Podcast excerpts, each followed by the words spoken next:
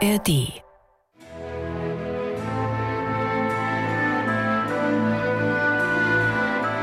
MDR Klassik, die Bach-Kantate mit Maul und Schrammeck. 20. Sonntag nach Trinitatis, heute mit einer, wie ich finde, der liebevollsten Kantaten von Johann Sebastian Bach. Ich gehe und suche mit Verlangen.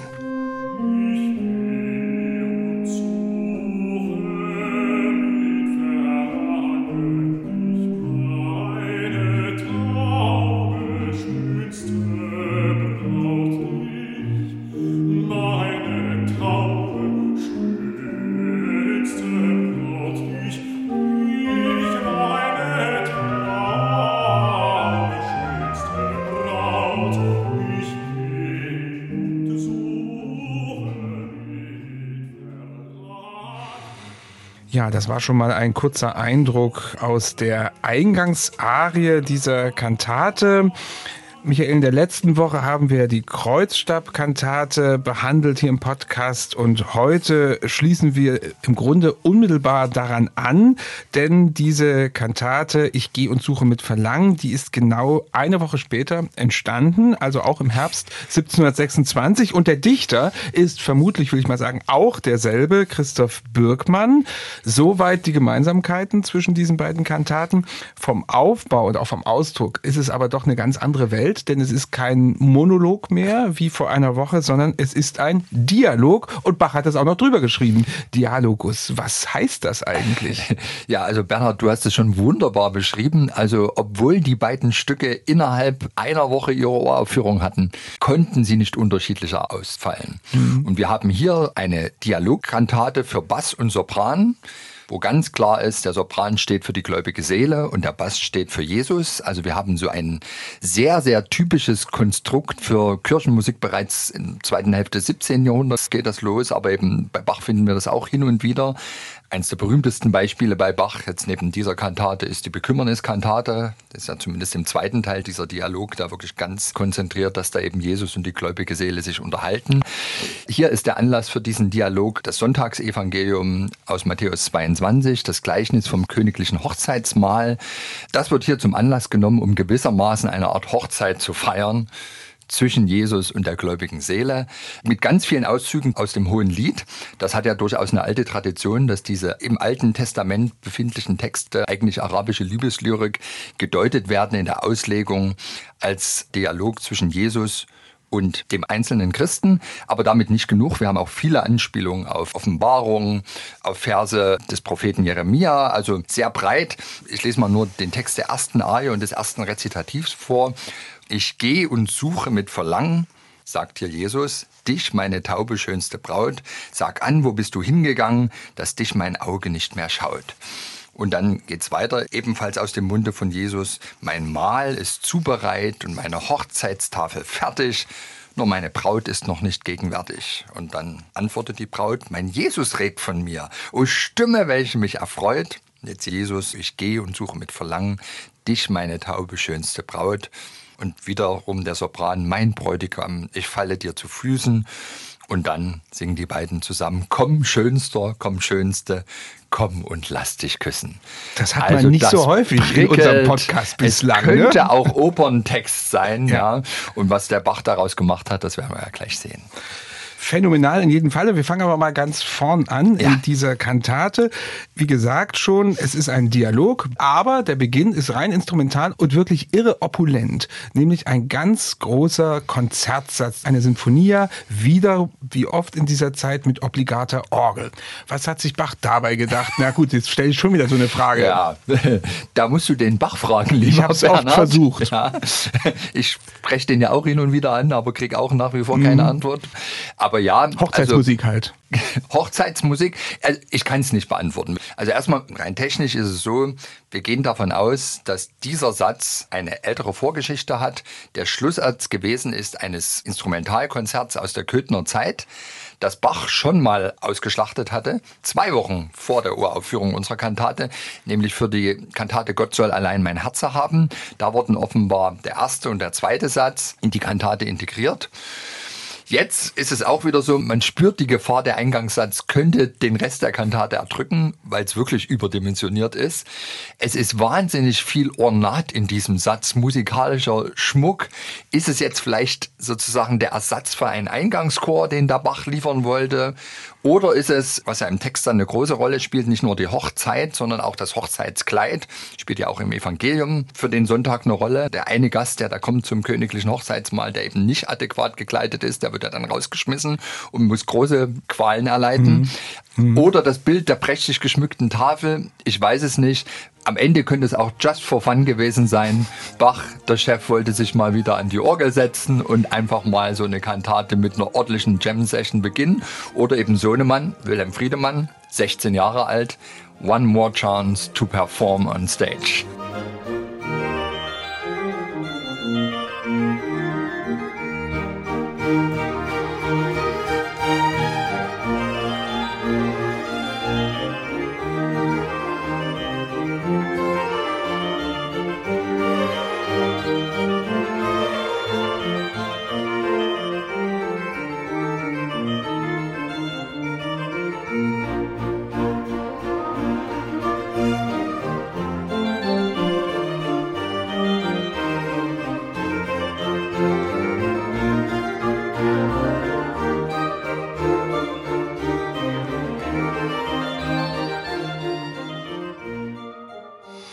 Ja, mit diesem großartigen Konzert, das beginnt also diese Kantate und wer auch immer da an der Orgel gesessen hatte, der konnte gleich sitzen bleiben, denn in der Eingangsarie ist die Orgel auch wieder gefragt. Das ist also diese Arie, die der Bass singt, ist gleich Jesus. Du hast sie schon zitiert. Mhm. Der Geliebte sucht hier seine Braut, die er noch nicht erblicken kann.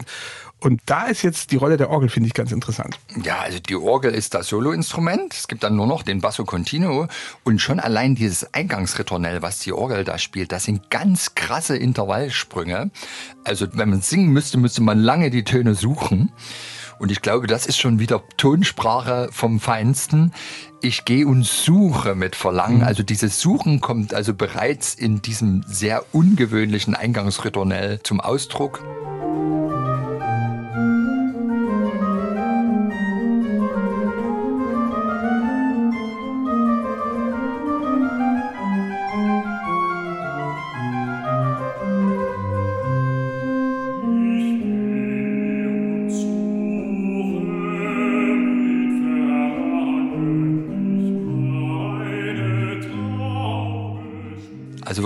Musik, die einem nicht so leicht einfällt, aber doch vielleicht das Suchen, aber eben noch nicht das Finden symbolisiert.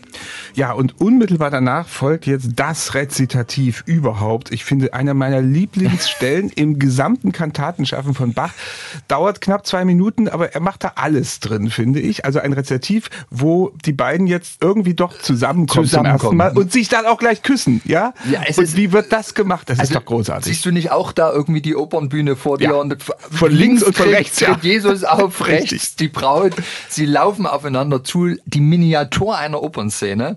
Erstmal akkompanieren die Streicher einfach nur, aber dann entfaltet sich daraus wirklich ein schönstes Operettenduett. Also das muss unbedingt auf unsere geheime Playlist für die Bachoper, die wir irgendwann mal noch zusammenstellen werden. In jedem Falle.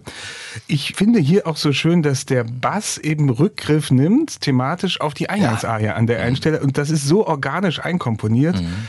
Also mich beeindruckt das wahnsinnig. Und ich würde mal vorschlagen, wir hören uns das jetzt mal komplett an. Ja, und liebe Hörerinnen und Hörer, auch ruhig dann nochmal, nachdem Sie diese Kantate genossen haben und auch speziell dieses Rezitativ, unseren Podcast zur Kreuzstabkantate anhören. Das war vor einer Woche, denn auch da hat man ja diesen Kunstgriff, dass in dem Rezitativ nach der Arie nochmal der musikalische Rückgriff auf die Arie kommt und so eine große Einheit nochmal erzeugt wird. Spezialität von Bach in der Zeit, offensichtlich auch von Birkmann, dem Textdichter. Dein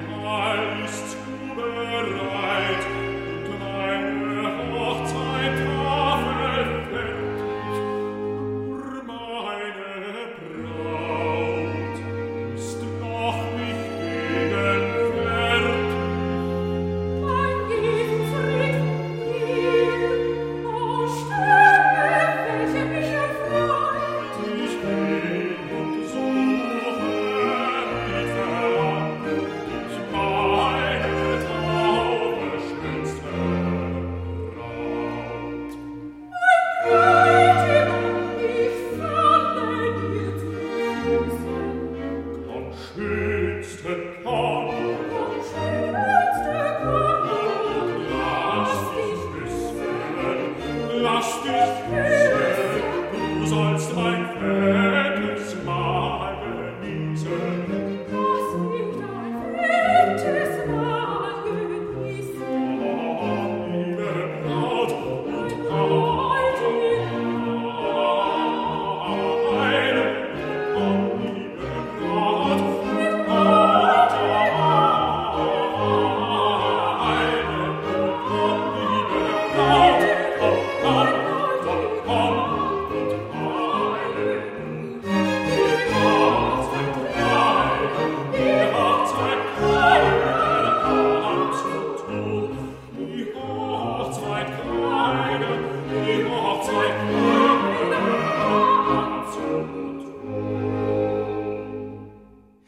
So, also auf meinen besonderen Wunsch haben wir das jetzt ganz gehört, dieses Rezitativ, was also mit diesem Kussduett endet. Darf ich so sagen? Darf man das so sagen? Kussduett klingt nach Operette. Aber es ist so. Ich weiß nicht, gibt es eine andere Bach-Kantate, wo so vom Küssen die Rede ist? Naja, ähm, ich würde sagen, Kantate 140, da haben wir eine ganz ähnliche Konstellation. Auch die Seele unterhält sich mit Jesus und da heißt es ja dann im zweiten Rezitativ am Schluss, auf meiner Linken sollst du ruhen und meine Rechte soll dich küssen. Und dann singen die beiden wunderbar dieses Duett, mein Freund Freund ist mein und ich bin dein, die Liebe soll nichts scheiden. Und dann natürlich das weltliche Beispiel wäre das Duett aus der Herkules-Kantate. Ich bin deine, du bist meine, küsse mich, ich küsse dich. Später dann im Weihnachtsoratorium dieses wunderbare Duett geworden, Herr, dein Mitleid. Ja, also Gut, insofern, okay. Bach war das nicht ganz fremd, aber hier ist es schon, schon sehr besonders deutlich, ne? prickelnd gemacht. Ja, und es geht natürlich ordentlich weiter in dieser Kantate. Jetzt singt die Seele allein die nächste Arie, eine wunderschöne Sopranarie. Ich bin herrlich, ich bin schön. Wir haben wieder Birkmann, unseren Ich-Dichter da. Ja. Und das ist ein phänomenaler Quartettsatz. Phänomenal und ich finde auch zugleich das schönste musikalische Selfie, was der Bach je komponiert hat. Ich bin herrlich, ich bin schön. Meinen Heiland zu entzünden, seines Heils Gerechtigkeit ist mein Schmuck und Ehrenkleid. Und damit will ich bestehen, wenn ich werd im Himmel gehen. Und man hat wirklich hier den Eindruck, dass der Bach, die Braut, die da sich im Spiegel betrachtet, betrachtet und hin und her wendet, in Musik gesetzt hat. Und sie tanzt dabei. Also das ist wirklich eine tanzende Braut, begleitet delikat von Violoncello Piccolo und Oboe d'Amore. Und hier versucht der Bach wirklich mit jeder Note zu verführen. Das ist einfach ein Bild, was unwiderstehlich ist. Daher würde ich sagen, Text-Musik-Verhältnis absoluter Volltreffer.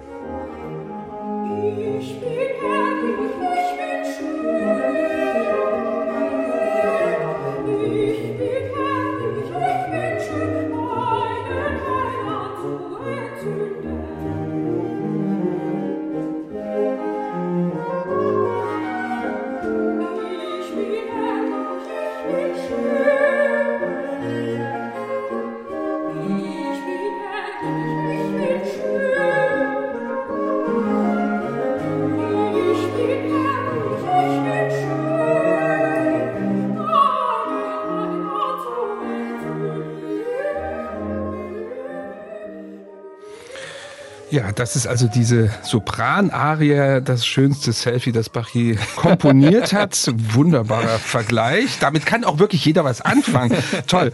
Und ich möchte natürlich jetzt noch auf den sensationellen, ach, ich sage das heute sehr häufig, aber es ist so.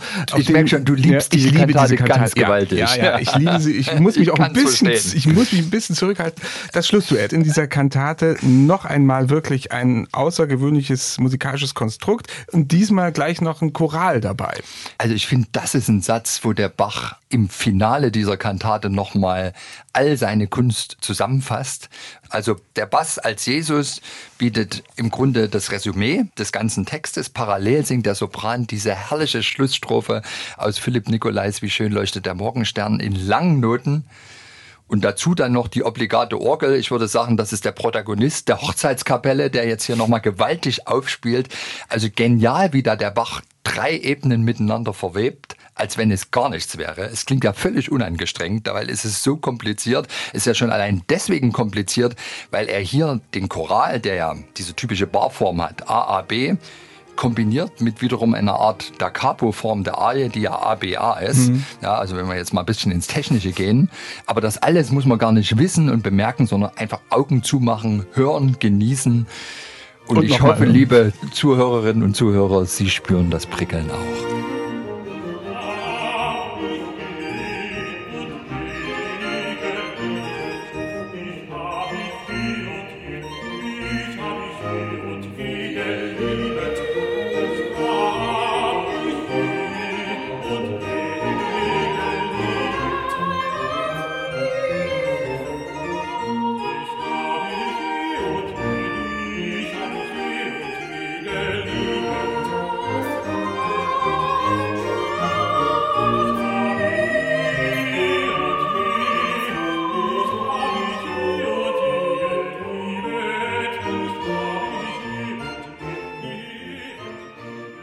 Ja, mit diesem Duett endet also die Kantate Ich gehe und suche mit Verlangen von Johann Sebastian Bach an diesem 20. Sonntag nach Trinitatis. Eine wirklich wunderschöne Kantate und ich frage mich, wenn ich diesen Schlusssatz höre, Jesus singt, ich stehe vor der Tür, ja, und dann heißt es, mach auf, mein Aufenthalt, ganz am Schluss. Und ich frage mich, sind die beiden denn überhaupt schon zusammengekommen in dieser Kantate oder steht das noch bevor? Naja, ich glaube, die Aufgabe der Kantate war ja dieses nicht ganz einfache Gleichnis vom königlichen Hochzeitsmahl den Gottesdienstbesuchern zu verdeutlichen. Und das Gleichnis sagt ja auch am Ende, viele sind berufen, aber wenige sind auserwählt. Und tatsächlich wusste ja ein jeder Gottesdienstbesucher, diese Hochzeit mit Jesus, die kann ich nur feiern über den Tod. Also letztlich komme ich erst über den Tod zu Jesus. Das ist natürlich etwas, was jetzt vielleicht nicht so positiv mhm. konnotiert und musikalisch auszudrücken ist. Deswegen ist, glaube ich, Bachs Ziel hier gewesen und vielleicht auch das Ziel des Gleichnisses, dem Menschen klarzumachen, wandle in den Fußstapfen Jesu, du wirst im Paradies belohnt, im Jenseits wartet er auf dich und da wird dann die Hochzeit gefeiert. Und da kannst du jetzt schon mal gewaltig Vorfreude haben. Es wirkt wie im Hier und Jetzt, aber es ist eher sozusagen der Vorgeschmack auf das, was da noch kommt. Und da muss man ja sagen, so unterschiedlich jetzt diese Kantate ist zur Kantate die Woche vorher, Kreuzstabkantate, so ähnlich ist ja dann doch wieder die Zielsetzung. Mhm. Auch dort wird ja auf die Lebensreise fokussiert, die eben ein Kreuzstab sein kann, den man mit sich rumschleppt. Also hier auf eine ganz andere Art und Weise anhand dieses Gleichnisses vom Hochzeitsmahl und dem musikalischen Bild einer Hochzeit von Bach gezeichnet. Ganz wunderbar. Ja, vielleicht das ganz kurze Schlusswort. Wir versuchen ja immer auch passende Kantatennamen zu finden. Hier ist es irgendwie klar. Ist das die ultimative Liebeskantate? Na, Bernhard, ich kann dir jetzt nicht widersprechen, weil ich schon merke, du liebst dieses Ich will jetzt ein Ja Stück hier. abgöttisch. Ja, ist so, ja. Und ich sage ja. Jetzt kommt aber ein kleines Aber. Bitte. Wir haben ja jetzt schon zum Beispiel Wachet aufruft uns die Stimme erwähnt. Da wird ja auch der Bass mit der gläubigen Seele amtlich verheiratet. Mhm. Und es ist in jeder Note knisternde Erotik. Mhm. Wir haben diesen zweiten Teil der Bekümmerniskantate. Mhm. Und dann muss man mal sagen, dieser 20. Sonntag nach Trinitatis mit dem Gleichnis vom königlichen Hochzeitsmahl hat ja den Bach nicht nur einmal angestiftet, schöne Hochzeitsmusik zu komponieren. Und als er eben zwei Jahre vorher im Choralkantatenjahrgang sich dem Thema stellen musste, hat er ja wirklich auch sagen, die herzlichste, lieblichste aller Choralkantaten komponiert. Schmücke dich, o oh liebe Seele. Mhm. Das ist auch ein Stück, was wahnsinnig zu Herzen geht. Aber ich gebe dir recht, also hier für Bachs Verhältnisse ist das schon wirklich wirkungsvollste Schnulze, die keine ist, weil es ja auch einen ganz ernsten Hintergrund hat und beinharter Kontrapunkt am Ende auch wieder ist. Ich würde sagen, es ist eine Bridget Jones Kantate. Das lassen wir so stehen.